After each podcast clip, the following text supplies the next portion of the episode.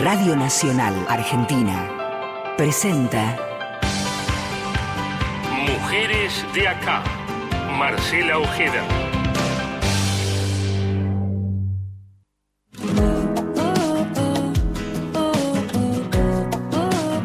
Esto es Mujeres de acá. Historias, recorridos, militancias y activismos. Hasta las 20. Mujeres de acá. Con Marcela Ojeda en Nacional, la radio pública. Ahora que estoy bien, que ya lloré, ya me levanté, bajé, bajo, uh, puro sentimiento. Hola, hola, hola a todos, ¿cómo les va? Bienvenidas y bienvenidos a otro Mujeres de Acá.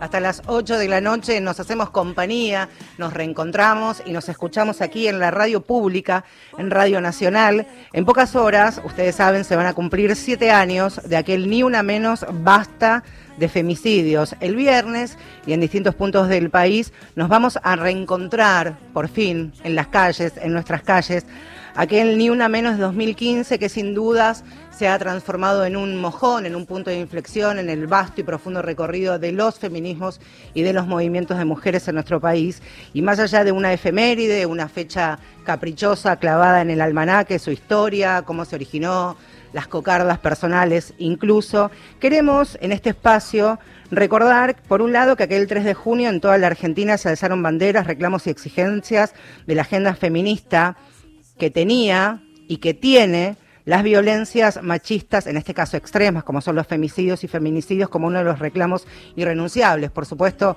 hasta hoy día.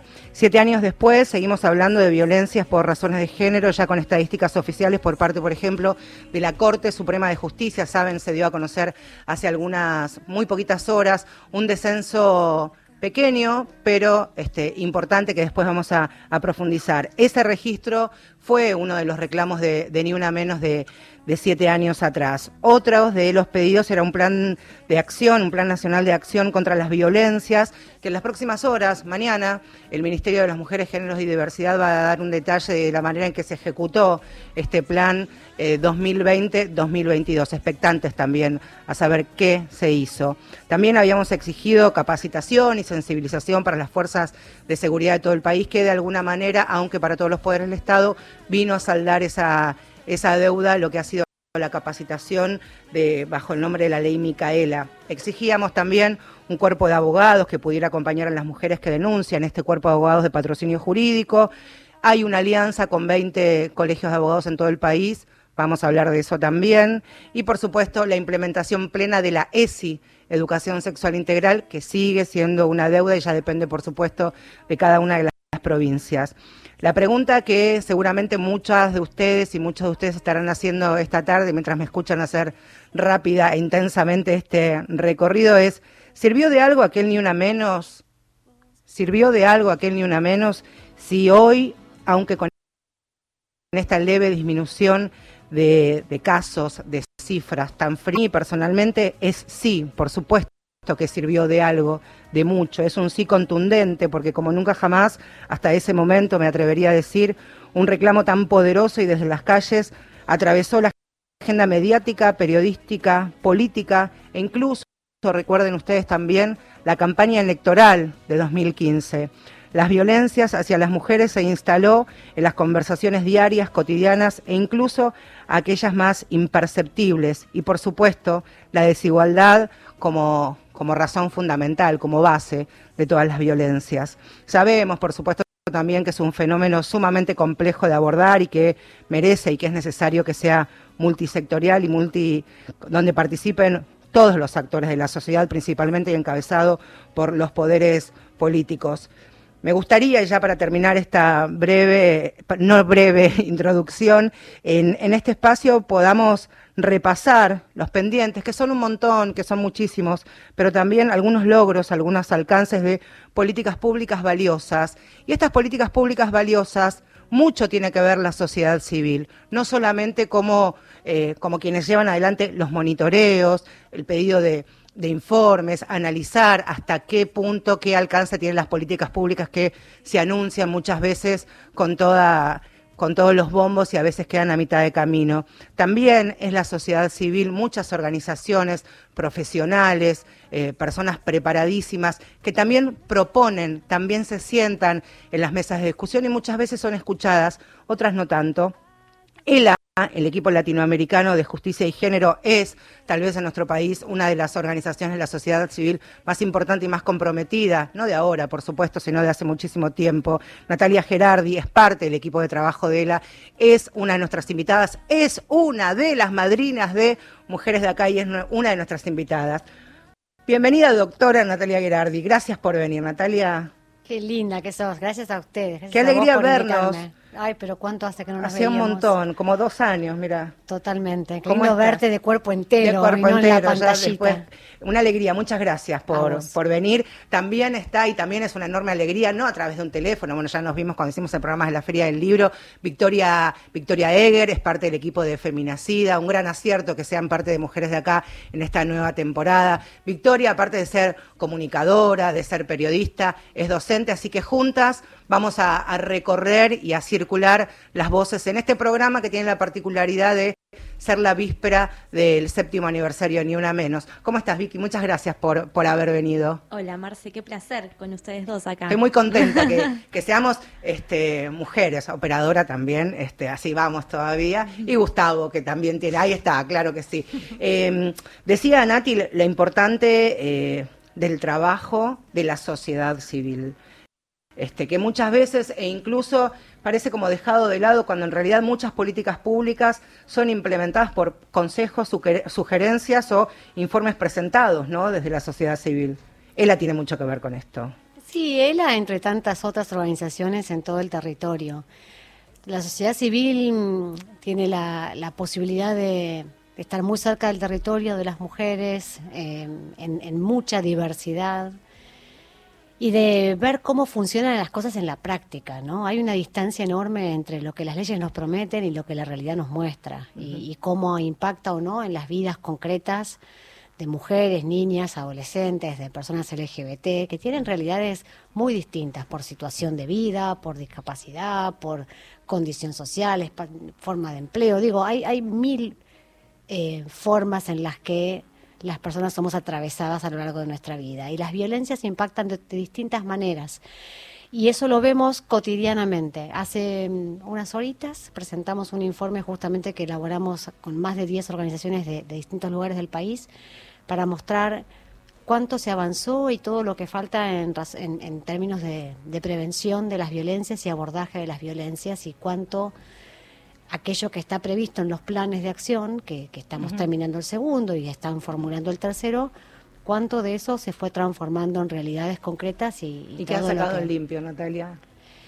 Bueno, lo que vemos es que mm, la formulación del plan es muy interesante, tiene una mirada interseccional, pero su aplicación práctica no tanto, que no llega tan fácilmente al territorio, que no es ni siquiera tan conocidas las, las políticas que se proponen desde el plan y desde la eh, definición central, ni siquiera son tan conocidas por las organizaciones que se dedican a eso, ¿no? Porque una cosa es que, digamos, bueno, no son conocidas por las mujeres eh, que no saben dónde buscar información, tal vez, pero que no sean conocidas o accesibles o disponibles por las em, organizaciones que se dedican, que nos dedicamos cotidianamente a buscar formas de asistencia y de abordaje de las violencias, ahí tenemos un problema de comunicación importante.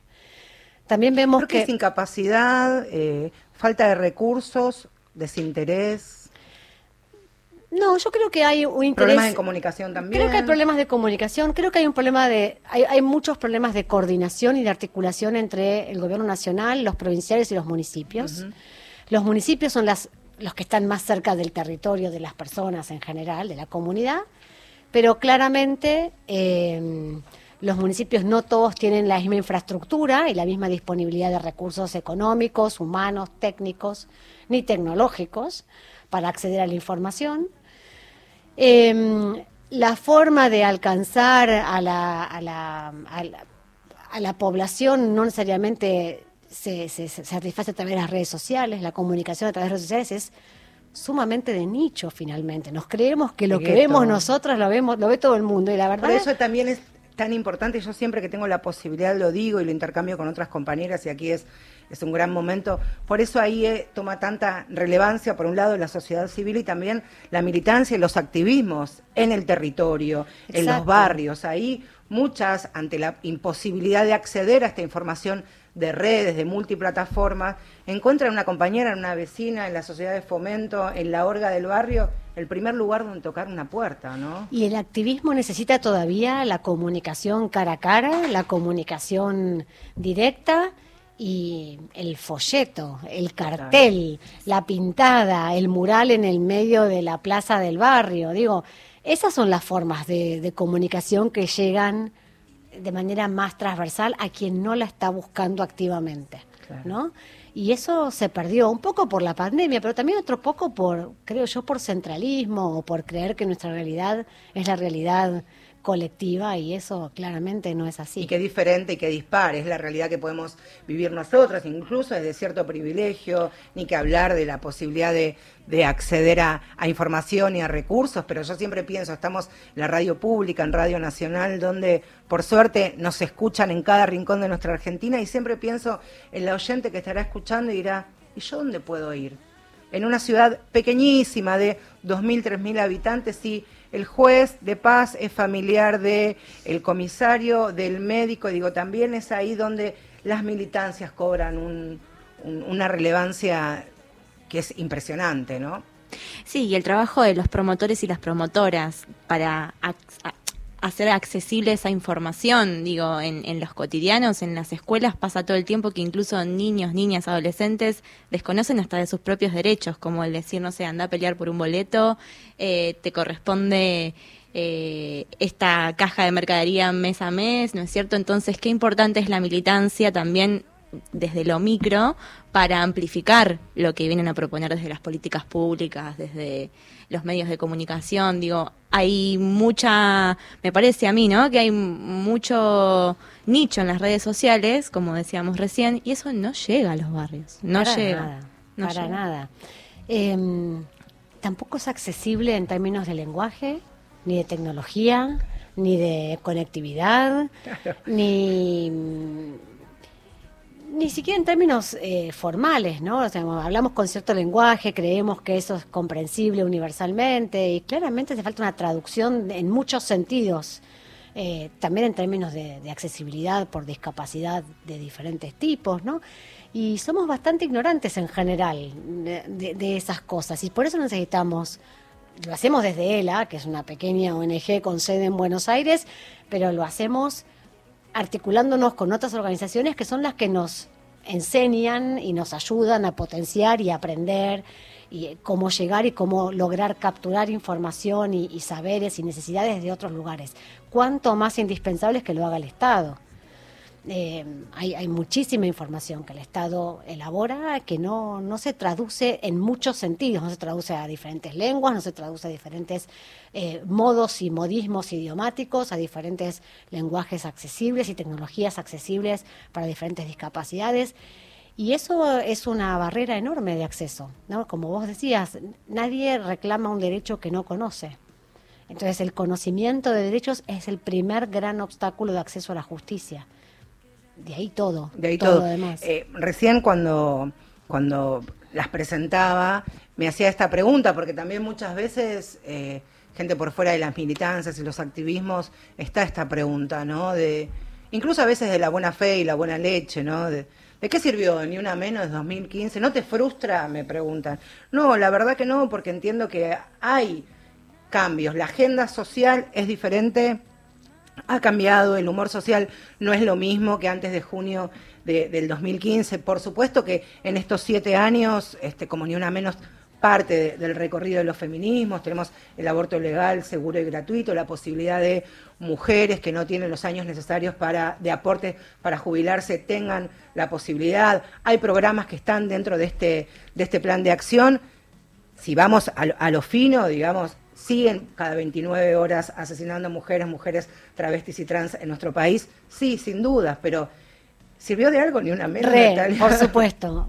Pero Pues tal vez uno tiene una mirada como No. demasiado optimista. No, este, no, yo creo que no tenés una mirada optimista ni complaciente, muy por el contrario, y creo que, que tenemos que reivindicar la potencia de, de- de- que, que pudieron capturar quienes organizaron y, y- y- y llevaron a, la- a la- a las calles esa demanda que se venía construyendo desde hace muchísimos Muchísimo. años, pero que nunca hubiera logrado la masividad y los resultados que empezó a lograr a partir de esa marcha del 3 de junio del 2015.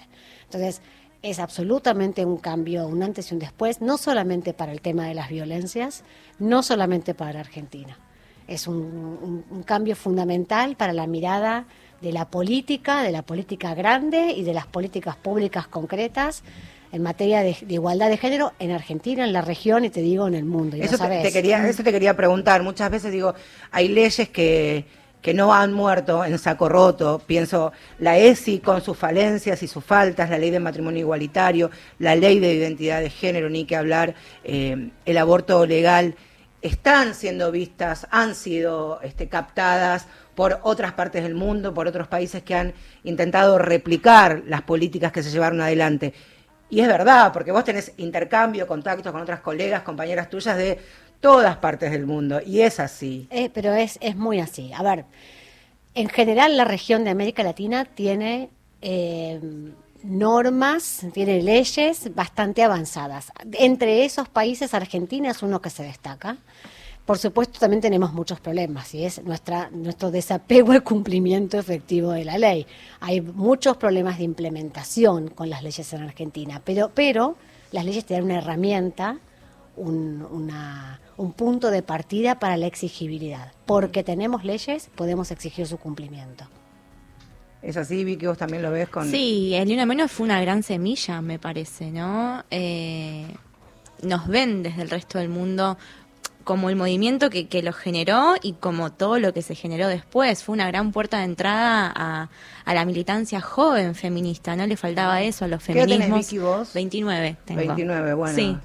Eras Sí. chica. Tenía- no eras de las más chicas. No era de las más chicas, claro. mi hermana era más chica, por ejemplo, sí. primas más chicas, eh, pero sí, sí, sí. Después yo- vamos a hablar de eso, cómo, cómo impactó, porque yo pienso también que el, el viernes, cuando estemos en las calles, habrá, y digo, y después de estos dos años tan, tan particulares y tan especiales, habrá pibas que tendrán 17, 18, 20 años que marcharon por primera vez en, en el 2015 y se han transformado y se han reconocido como feministas, como, como activistas, y pibes también, pibes que en el 2015 seguramente habrán ido con sus hermanos mayores, con, con sus padres, digo, me parece que, que va a ser algo interesante para reencontrarnos. Y también es un momento como para extender un poco, tenemos música ya lista y por supuesto tiene que ver con, con la temática, con este séptimo an- aniversario que intentamos, incluso, como lo decía al comienzo del programa, salir de ese de esa efeméride sepia, no, no, no me gusta esa idea, sino ir, ir por la positiva, conocer en profundidad cómo está trabajando. Que van a escuchar ahora es libre. ¿Somos libres? Somos libres. ¿Atrevidas? También. Y loquísimas. Miss Bolivia con Rebeca Lane y Ali Guagua. Esto es lo que estamos escuchando por unos minutitos. Está todo ok. Rebeca Lane, Rebeca Lane. Miss Bolivia, con Ali Guagua, con el chess, chess, chess, ok, ok. Vamos, Original. Entrada. La combinación fatal no queda nada. Y no me digan pavadas, prefiero morir a vivir con la boca cerrada. Y no me digan lo que tengo que hacer. Y no me digan de la forma que me tengo que mover. Que la ley no me va entre las piernas. Tengo la boca afilada y la mente atenta. Piensa en la atrevida, jodida y potra. La negra hija de puta con el fuego en la boca. Con la Rebeca que menea como loca. Vamos con Ali Guagua que la sube y destroza. Va como anormal, como animal. Juntando los ovarios en un solo canal. Ay, ay, ay, como buena ritual. Haciendo magia, exorcizando el mal. Yo, yo.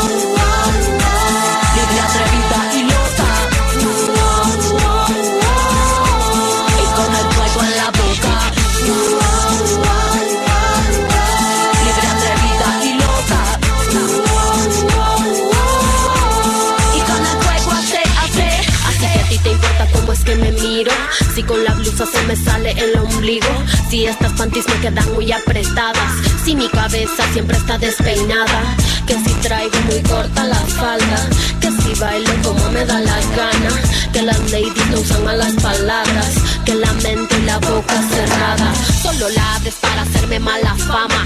Lo que pasa es que no estoy acomplejada. ¿Cómo crees que te ves siendo tan soez con otra mujer? ¿Te sientes libre? Libre la que ríe, la que gime, la que grite, la que baila, la que goza, la que explota, la que brilla porque no le importa y no corta las alas a otras.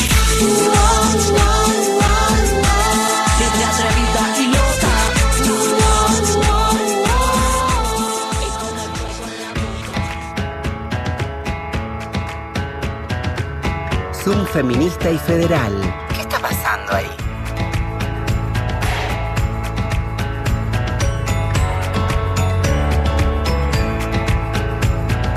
En este espacio y como cada miércoles hacemos un viaje, claro, imaginario, a algún punto de nuestro país. Bueno, vamos a hacer unos 300 y piquito de kilómetros y vamos a ir a la provincia de Entre Ríos. Yo les había hablado de este, de este libro cuando estuvimos allí en, la Feria del Libro la Rural haciendo nuestro programa. Micaela García, la chica de la sonrisa eterna, de editorial Chirimbote, y dice en, par- en la parte trasera del libro, este libro es un homenaje a Mica García a través de su vida y es una forma de hacer justicia, no solo por revelar el accionar y la identidad de los asesinos, sino para dar cuenta de los mecanismos que permite que el Ni Una Menos siga siendo un horizonte posible, pero aún lejano.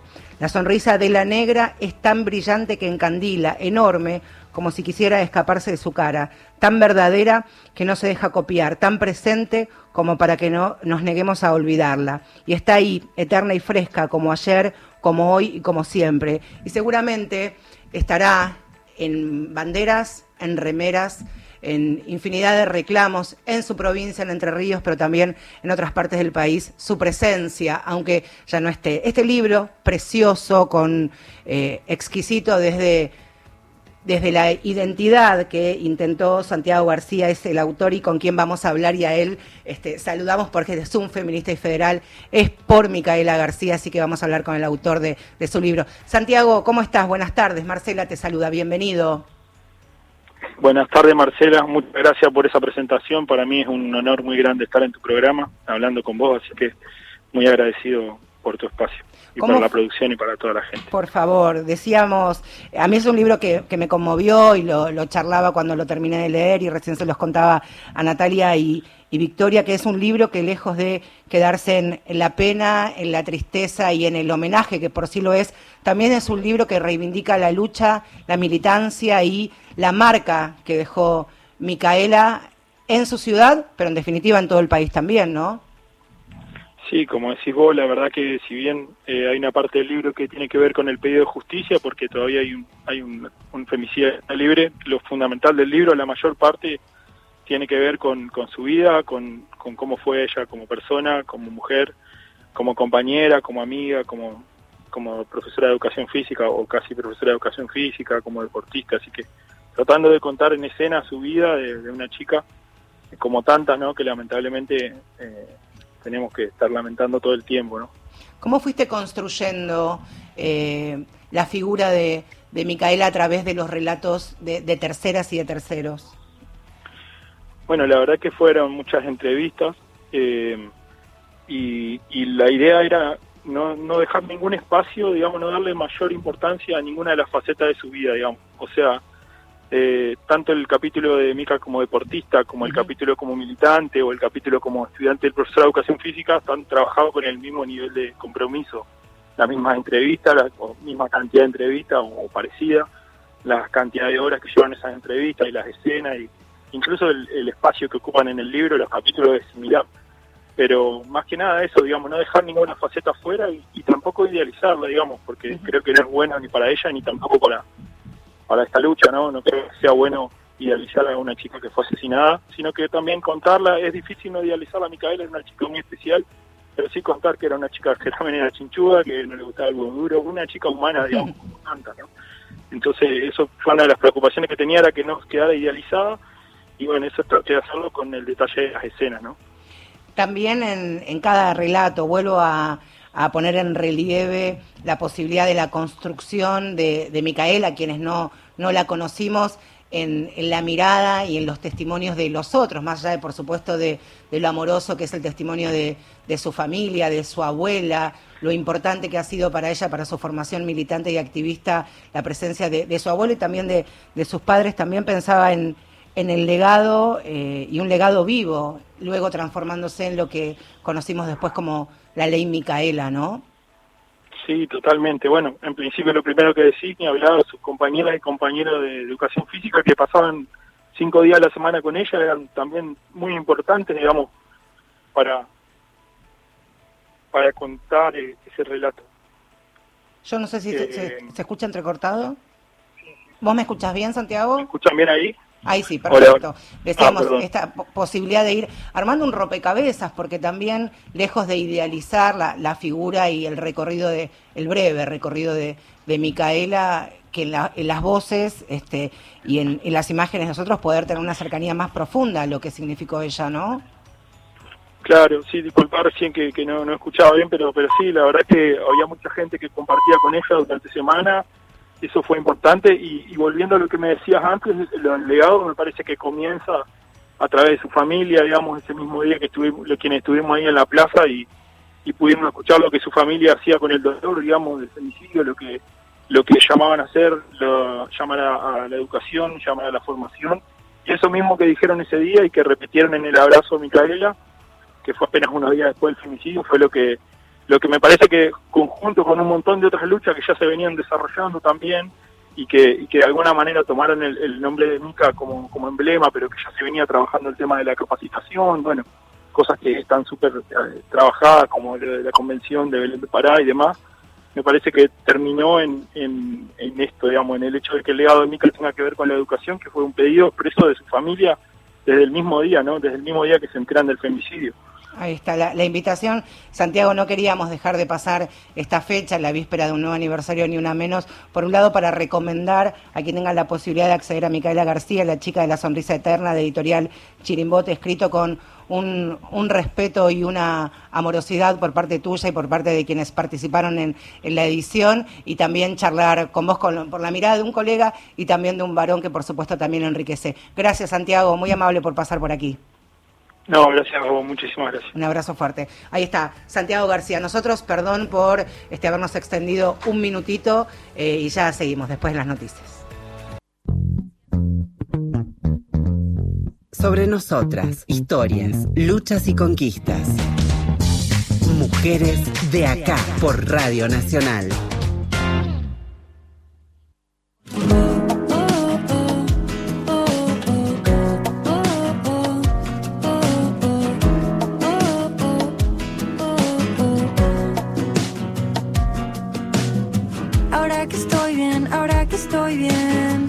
Ya lloré, ya me levanté, bajé.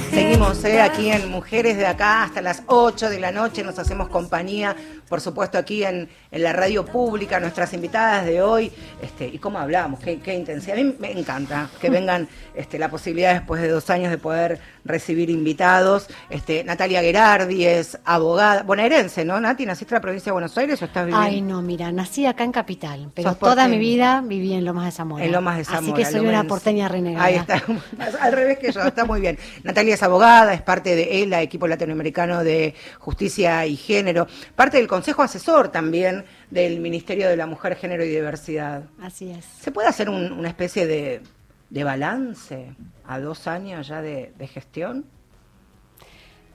De gestión del Ministerio sí. y de implementación del plan. Sí, a ver, yo creo que...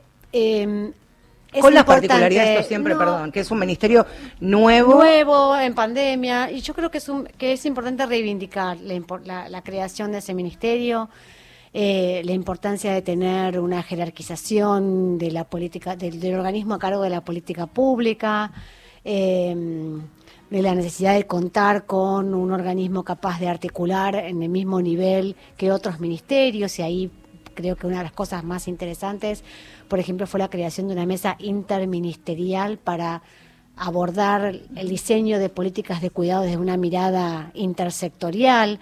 Creo que, que hay muchas cosas para, para, reivindicar. También creo que, bueno, han tenido muchas dificultades de, de gestión, porque había que empezar en el contexto de pandemias, después sumado a las recurrentes crisis mm. económicas de nuestro país y demás.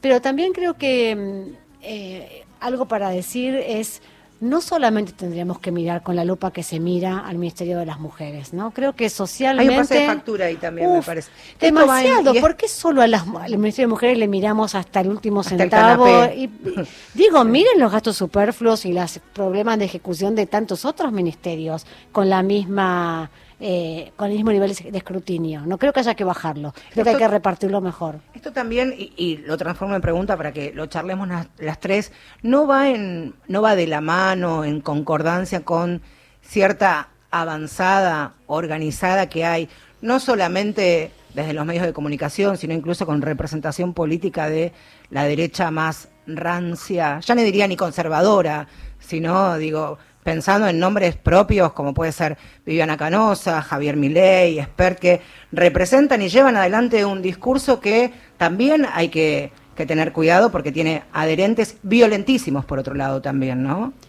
Sí, pero yo pondría esa voz de alarma y de precaución respecto de todos los espacios políticos partidarios, porque creo que ese nivel de banalización, de, de de subestimación. Subestima, sí, subestimación y mirada peyorativa sobre la agenda de género, lamentablemente no es solamente eh, privativa de un sector tan conservador y más de derecha. Ahora, la, respuesta política, más allá desde los movimientos mujeres, desde los feminismos, desde, eh, desde la sociedad civil, ¿no debería ser también una, una mirada política desde la gestión del poder político?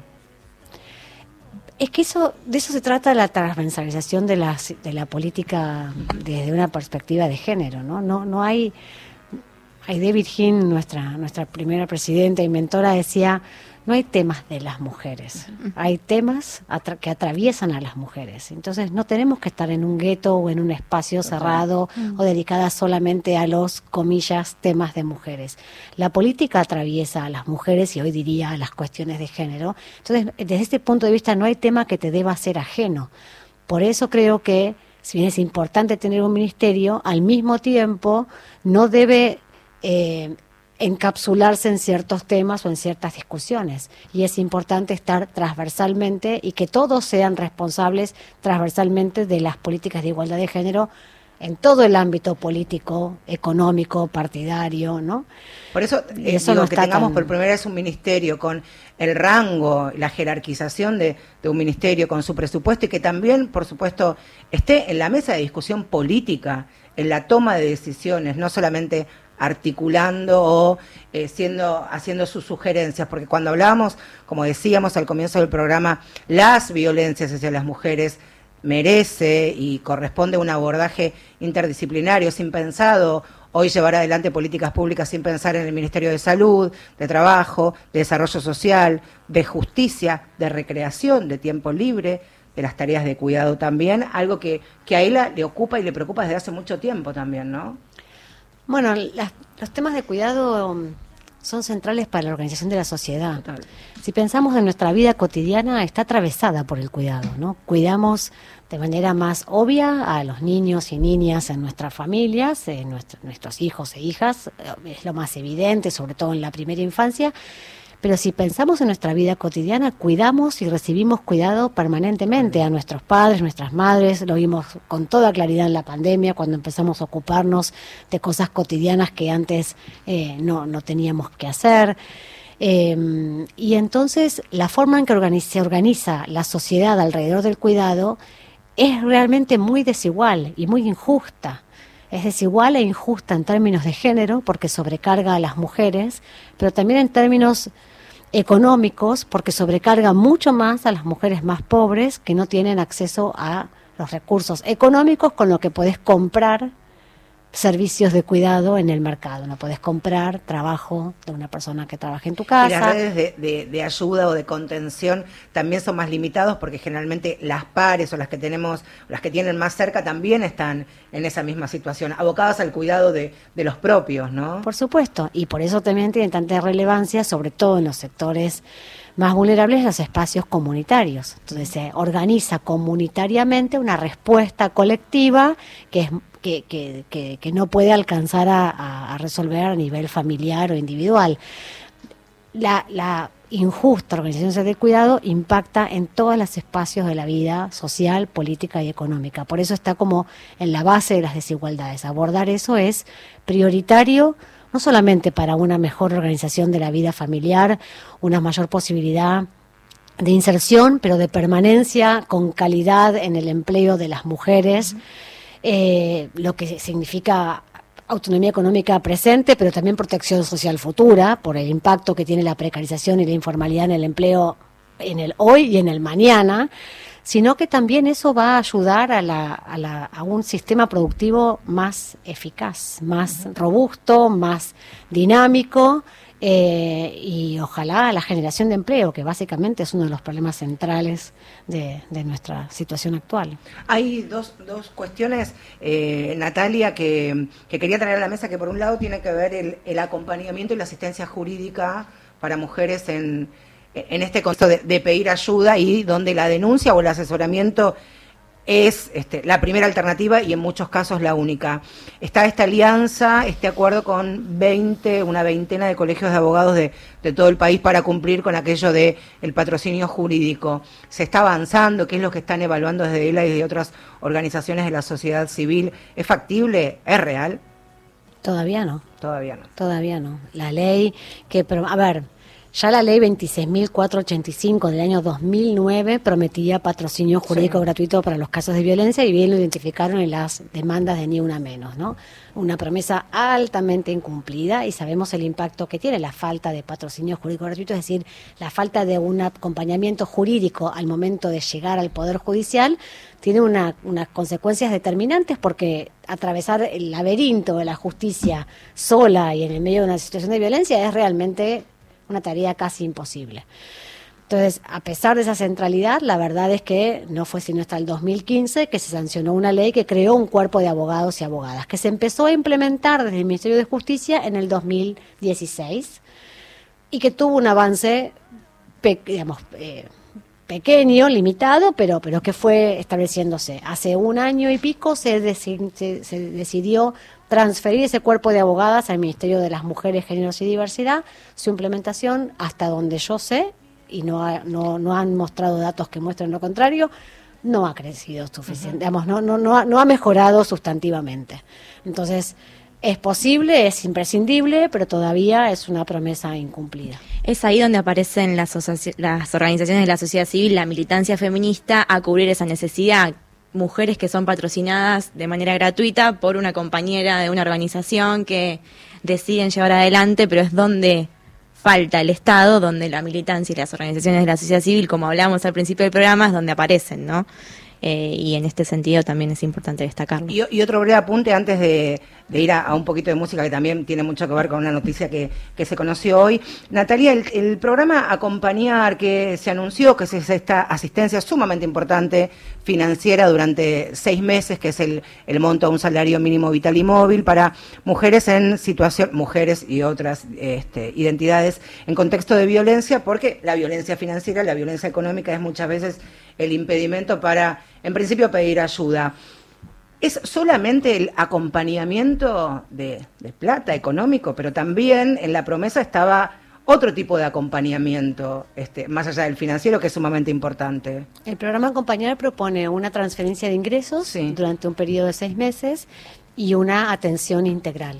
Estamos desde ELA haciendo una, una evaluación de la implementación del programa Acompañar, hablando con municipios de diferentes lugares del país que pertenecen a diferentes signos políticos, también para no tener un sesgo ahí en el análisis.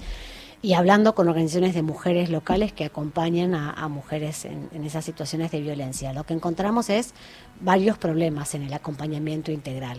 ¿Por qué? Porque depende de la capacidad de respuesta de los municipios.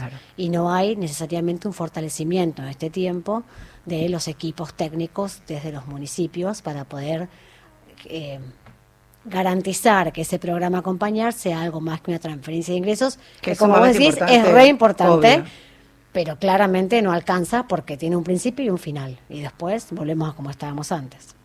Ahí está. Berenice, poneme lo que viene ahora, a ver. Hoy anunció Tito Páez y eh, al cumplirse 30 años del amor después del amor, este, que nos vamos a, a, preparar para ir a lo que aguante el bolsillo. ¿eh? Este, y esta canción este, dos días en la vida del amor después del amor. Mucho tiene que ver, por supuesto, con las mujeres. Así que, Berenice, déjalo correr a Fito. Con mexicanos, margaritas, dos chicas, una asada mentir. Elige en una mesa un par de tragos y a bailar. Telma y su cowboy,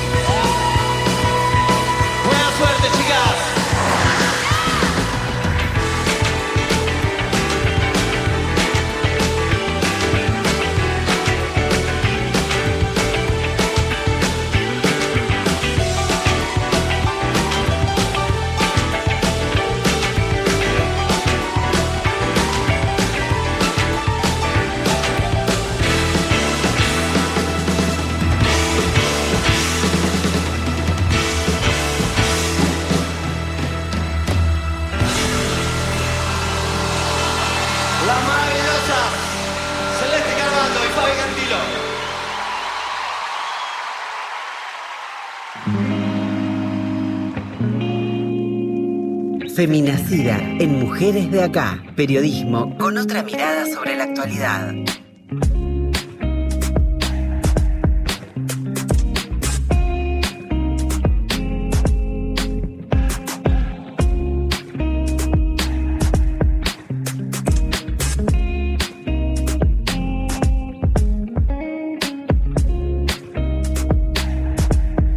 Está, nueve minutos, ¿eh? nos separan eh, de las ocho de la noche. Ya estamos en, condiciones de pedir tal vez, Gustavo, una hora y media o dos, ¿no? Hacer una... Tres, pero me quedo a dormir, acá, abajo de, del, el hermoso piano que hay. O con Berenice, los días que te vas a Radio Continental nos vamos juntas. Berenice llama, te cebo mate, te charlo. Este, Berenice es la, la operadora compañera de, de Radio Continental. Hablábamos hace un ratito con Vicky Eger, compañera y parte de Feminacida, que hay una generación que se les dice, este, las hijas de del Ni Una Menos, este, que hoy están promediando tal vez los 20, pero aquel 3 de junio de 2015 marcharon y se movilizaron por primera vez. ¿Qué tanto les habrá marcado esa tarde en su vida, ¿no? Y en su formación también. Bueno, justamente nos preguntamos qué fue lo que despertó en las adolescencias, eh, qué se despertó, ¿no? Eh, en ese 2015. No solo eh, el 3 de junio puntualmente, sino después de esa marcha tan significativa, ¿no? Cómo se veía en la tele, porque algunas eh, y algunos jóvenes eran eh, estudiantes de la escuela, ¿no? ¿Qué, qué veían en la, en la tele? ¿Cómo se cómo llegaba esa información a, a sus a sus cabezas, ¿no? Eh, en algunas entrevistas o intercambiando yo con, con alumnas y alumnos otros años, aparecen frases como me cayó la ficha, eh, me empecé a cuestionar un montón de cosas a partir de una pregunta que le hice a mi mamá y mi mamá me explicó. ¿No? Todo en el seno de, la familia, de la intimidad, a partir de un videograf, de un titular en la tele, haciendo la pregunta inocente o, de curiosidad, ¿qué fue lo que pasó? Eh, o no sé, me empecé a hacer un montón de preguntas que antes no me hacía y no solo de- desde el lugar de, de lo visible, sino de lo solapado, de las violencias más invisibles, de las que no están tan, tan presentes en, en lo material, ¿no? Entonces, si te parece, vamos directamente a uno de los Sí, testimonios. Vamos a escuchar a Sofía, que en el año 2015 tenía 18 años. Siempre hablo de hilos por un poco la fragilidad y la sutileza de ciertas violencias que se instalan en el cotidiano en la estructura, ¿no? Creo que ahí empecé a entender que la división de tareas en el hogar era importante, que los celos no eran amor. Y cuando hablo de esta división de tareas, justamente entender que hasta la negación a lavar un plato o simplemente no activar cualquier tarea del hogar donde vivimos un grupo familiar o una familia, como se pueda decir, también ejerce violencia. Bueno, ¿no? Habla de un despertar, de un nacimiento feminista, lo, lo dicen esas palabras por fuera del audio, ¿no? Que empezó a ver eh, la vida con esos lentes para detectar las desigualdades. Los más lentes o- violetas, Sí, ¿no? los lentes violetas. Ella decía lentes infrarrojos porque apuntaba justamente a la división de tareas en el hogar, digo, porque el femicidio es la manifestación de violencia más cruda. Pero antes del femicidio, ¿qué hay? Hay un montón de violencias solapadas que no se ven y que todo el movimiento, ni una menos, invitó a cuestionarse, ¿no? Eh, siete años después, Sofía es docente de artes visuales, está especializada en educación sexual integral. Digo, ¿cómo empezó a irrumpir la ESI en las escuelas? Nati recién eso, Justamente, ¿no? Por eso, por eso sentía con la cabeza, ¿no? Y bueno, uno de sus trabajos que lleva adelante es en un centro de actividades infantiles en la Villa 31, el barrio Carlos Mujica, y obviamente un barrio muy sumido por violencias estructurales, pero eh, ella cuenta cómo a partir de ese despertar empezó a haber una inquietud por especializarse en educación sexual integral y empezar a transversalizar la ESI en todas las áreas curriculares de donde ella trabaja, ¿no? Tenemos un segundo testimonio que es Majo, en el 2015 tenía 15 años, más chica todavía que Sofía, vamos a escuchar a ver cómo vivió en esa época eh, el despertar feminista. pero siempre en mi en mi historia están como todas las todas las pibas que fueron desapa- desapareciendo Candela el caso de Candela es clave porque yo tenía la misma edad cuando sucedió y de repente salían en todos lados en la escuela en, en los lugares. Hace poco cuando volvió a salir como que por fin apresaron a quien lo había hecho eh, al femicida. Me enteré que ella era scout y yo en esa, en esa edad había empezado a hacer eh, a ir a mi grupo scout y pensé que locura podría haber sido yo, podría haber sido una de mis compañeras tranquilamente. Y sentí de hecho que fue una compañera de alguna forma. Bueno, ahí Majo se refería a que el femicidio de Candela, que si bien fue en el 2011, Candela Rodríguez. Sí, cuando fue la sentencia a, a varios de los implicados, a dos condenados a prisión perpetua, ella reconoce por cómo lo veía en la tele, ¿no? Fue en el año 2017, des- dos años después de, de- de la marcha del Ni Una Menos, y todavía se acuerda cómo le marcó, porque era una piba de su misma edad cuando pasó. Eh, era scout y ella cuenta en el audio, ¿no? Que, que ella también era scout, entonces sentía como que era una, una compañera que estaba faltando, ¿no? Siete años después, Majo es integrante de GPSI, hablando de la ESI porque qué importante, ¿no? Es un movimiento que impulsa juventudes promotoras de educación sexual integral. Básicamente se trata de una página web, pero ellas activan en el territorio también, que cuenta con recursos educativos para un abordaje transversal de la ESI en el territorio puntual. Ellas todo el tiempo reciben consultas de diferentes docentes cómo puedo implementar la ESI en las escuelas, ¿no? Me parece que en ese sentido también hubo un- una manifestación concreta de llevar eh, eh, el tratamiento de las violencias de género a las escuelas y, ¿por qué no?, a través de la ESI. Si te parece, escuchamos el segundo testimonio de Majo, que tiene para comentarnos lo siguiente. Recuerdo algo que siempre me marca es que en mi último año de secundaria, mientras todos mis compañeros estaban ahí como pensando en que la fiesta de egresados y que el disfraz y que yo me molesto no sé qué, recuerdo una mañana clarísimo en la que estaba quejándome porque mi una amiga no venía y nosotros como, ah, se habrá quedado dormida, no sé qué, y de repente ella llega tarde, se saca la mochila, se sienta y nos dice, mataron a mi prima. El ni una menos para mí es es un movimiento que debería estar presente en todo, en todo momento, porque nos atraviesa toda nuestra vida.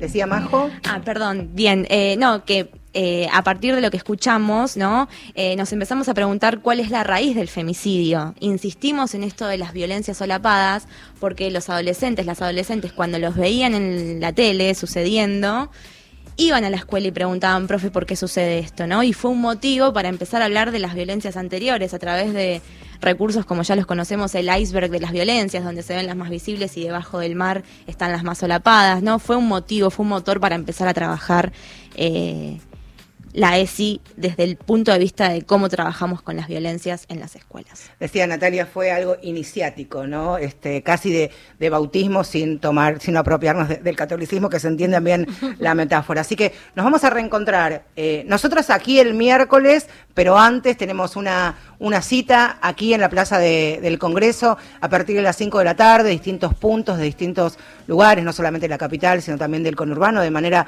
organizada y también autoconvocadas. Allí nos vamos a reencontrar y en distintos puntos del país va a ser un gran momento para, para reencontrarnos en abrazos, con barbijo y con cuidados. Natalia, muchas gracias por venir. Madrina, ¿podés aceptar? ¿Aceptamos? Pero con todo Ay, gusto, pero que bueno, un pero- placer, ahí siempre. está. Este, gracias, Vicky, a ambas por haber venido. Nosotros nos reencontramos, como decíamos, el miércoles aquí en Mujeres de Acá. Berenice Vieto, compañera, fue la encargada de poner al aire este programa. Gustavo Kogan, compañero este, y aliado sincero. Y quiero mandar un saludo brevemente a Griselda Mendolaro, es una amiga mía desde hace más de 30 años que nos está escuchando desde Campeche, en el Brasil, Argentina, allí de Villa Martelli, que está haciendo de las suyas allí. Así que el feminismo también nos reencontró, Gri, desde acá, desde esta fría Buenos Aires. Te mando un abrazo al calorcito de Campeche. Nosotros nos volvemos a escuchar la semana próxima.